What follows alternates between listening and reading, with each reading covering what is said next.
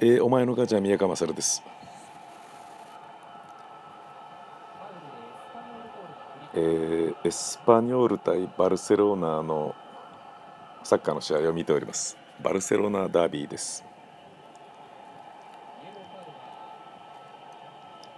えー、バルセロナダービーダービーっていうのは大体その同じ都市の2チームが戦うことをダービーというんですけど例えばセリエ A イタリアのリーグだと、えー、ミランの、えー、AC ミランとインテルの戦いがミラノダービーであり、えー、同じようにバルセロナのダービーがバルセロナ FC バルセロナ対エスパニョールででエスパニョールはバルセロナの中の一つのコルネジャっていうところにあってでバルセロナのピケという選手が、えー、エスパルエスパニョールでコルネジャのチームっていう言い方を、えー、前回戦った時にしたことによりなんだよコルネジャのチームってバルセロナのチームだろっていう、えー、お前らはバルサのチームじゃなくて1都市のチームなんだみたいなね。そんな言い方をこうしたわけですよ。なんかなんでしょうかね。こう TBS ラジオとあのラジオ日本がねあの同じ関東の番放送局でしょみたいな。いやあのラジオ日本は神奈川の県域でしょとかね。あの無理やりあの東京に営業所作ってるけど関神奈川だよねみたいな。違う。こんな例えがいまいちうまくないですね。サッカー見ながら喋るっていうのはやっぱ全然全然ちゃんと気の利いたことで喋れないっていうことでしょうかね。あのバルセロナでパコ・アルカセルという選手がいてですね、え、メッシスアレスネイマールっていう猛烈なあのフォワードがいたために出られなかったんですけどネイマールがいなくなったので割と活躍するようになってきて。で今回ですねなんとメッシがベンチスタートでパコ・アルカセルがスタメンで出るというですね。なんといいぞっていうね。何何はともあれパコ・アルカセルですからね。パコパコしながら歩かせるですからね。駅弁ファックしながら「おい歩けよ」って女に言ってるみたいなそういうことですから。そういう名前ですから。インモービレ以上にあの僕は興奮する。えー、パコパコしながら歩かせる。パコ歩かせる、えー、素晴らしいと思いますね。名前がね。イケメンなんですけどね、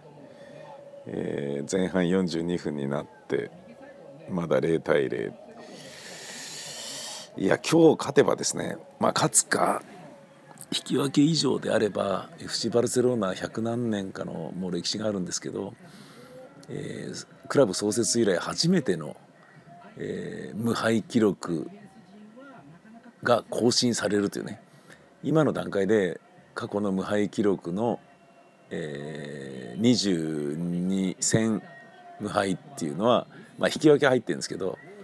あのー、2010年ぐらいにペップ・ガールディオーラが到達した強烈なものなんですけどそれのタイの状態に今あってで今日負けなければ記録更新というですね非常にあのまあちょっと、えー、素敵なポイントなんですけど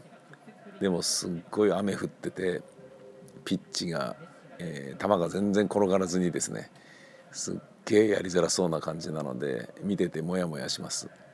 ですが12時、えー、5分キックオフというのはですねもう明らかにこの日本のファンに向けてのあの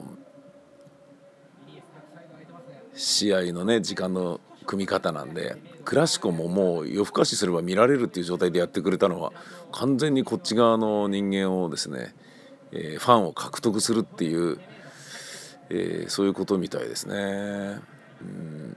でね、えー、僕はこのサッカーの試合をのびのびと見ていられるのはですね今日はですねかなりあの机に向かって台本を書くということではかどったんで完全に自分のご褒美としてこれもう十分いいだろうって何だったらビール飲みながらこれ見たっていいだろうぐらいな感覚でおるんですよ。えー、3月の下旬に、えー、石川義弘一人芝居をやるんですがそれの台本を書いてました。えー、結構書き進んであこれ見えたなともうすぐ出来上がる勢いに今あるぞっていうそういうところまで書けたのでつまり書きながら箱書きを徐々に変更しつつ書くんだけど意外と書けるぞっていう。であればその1週前ぐらいにあの劇団のね役者と奈良茶坊さんとかと一緒にあのビタミン大使 ABC の公演もできるんじゃないかっていうガンガン書いてやるみたいなそういうモードになっていて、えー、なんかね最近ちょっとこうクリエイティブなあの活動そのものがねちょっとおざなりになっていたのでそれが割と